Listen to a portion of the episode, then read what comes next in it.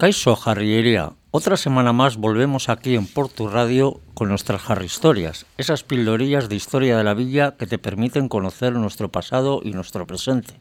En anteriores entregas hemos hablado de muchos de los palacios que había por aquí en el siglo XIX.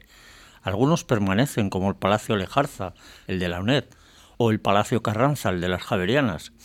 Otros, en cambio, acabaron siendo víctimas de la piqueta, como los palacios de Chavarri, Gandarias o este, del que aún no habíamos hablado, el Palacio de Chapa, aunque no siempre se llamó así, porque anteriormente se conocía como Palacio de Mier.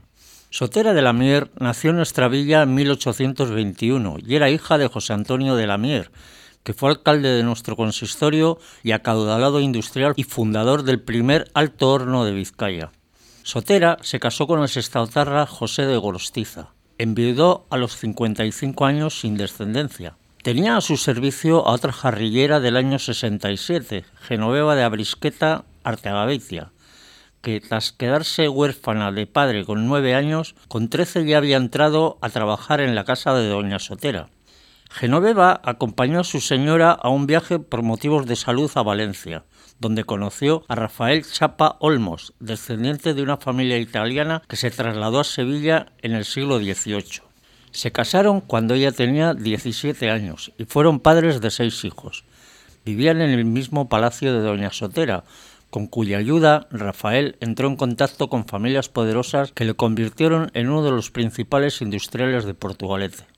A la muerte de Doña Sotera, Genoveva y Rafael fueron nombrados herederos universales, con lo cual el palacio pasó a denominarse de Chapa.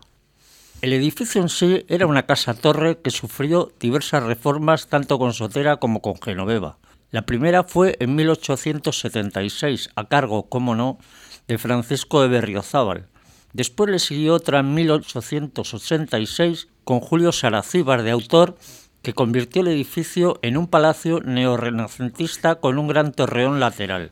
Genoveva enviudó en 1907 y en 1912 encargó al arquitecto Manuel María Smith importantes reformas. Lo transformó en un palacio montañés al sustituir el torreón lateral por una solana de madera montañesa y los balcones de piedra por otros de forja neobarrocos y también llevaba aleros volados. Costaba de planta baja con locales comerciales y garaje. Piso principal con habitaciones de invitados y capilla Piso primero con los dormitorios principales, cocina, baño y despensa, y un desván con las habitaciones de servicio. Genoveva dirigió la fundación del Colegio del Carmen, a cargo de las Hermanas de la Caridad de Santa Ana. El palacio fue usado como cuartel durante la Guerra Civil y tras concluir el conflicto, doña Genoveva les cedió a las monjas una casa adyacente que se quedó pequeña, por lo que les cedió el 15 de noviembre de 1937 el palacio, que se convierte en, clase de párvulos, donde ya aprende a leer como tantos. Las monjas deciden comprar el cedido palacio en 1955 y en 1968 fue demolido para ampliar la carretera Bilbao-Santurchi y actualmente se encuentra en el solar el Colegio de Santana, que siguen regentando las Hermanas de la Caridad de Santa Ana. Como anécdota, indicar que uno de los hijos de doña Genoveva, Jesús María, fue alcalde de la villa en el periodo 1928-1930. Pues esta ha sido nuestra jarra historia de hoy. La semana que viene vendrán más. Agur.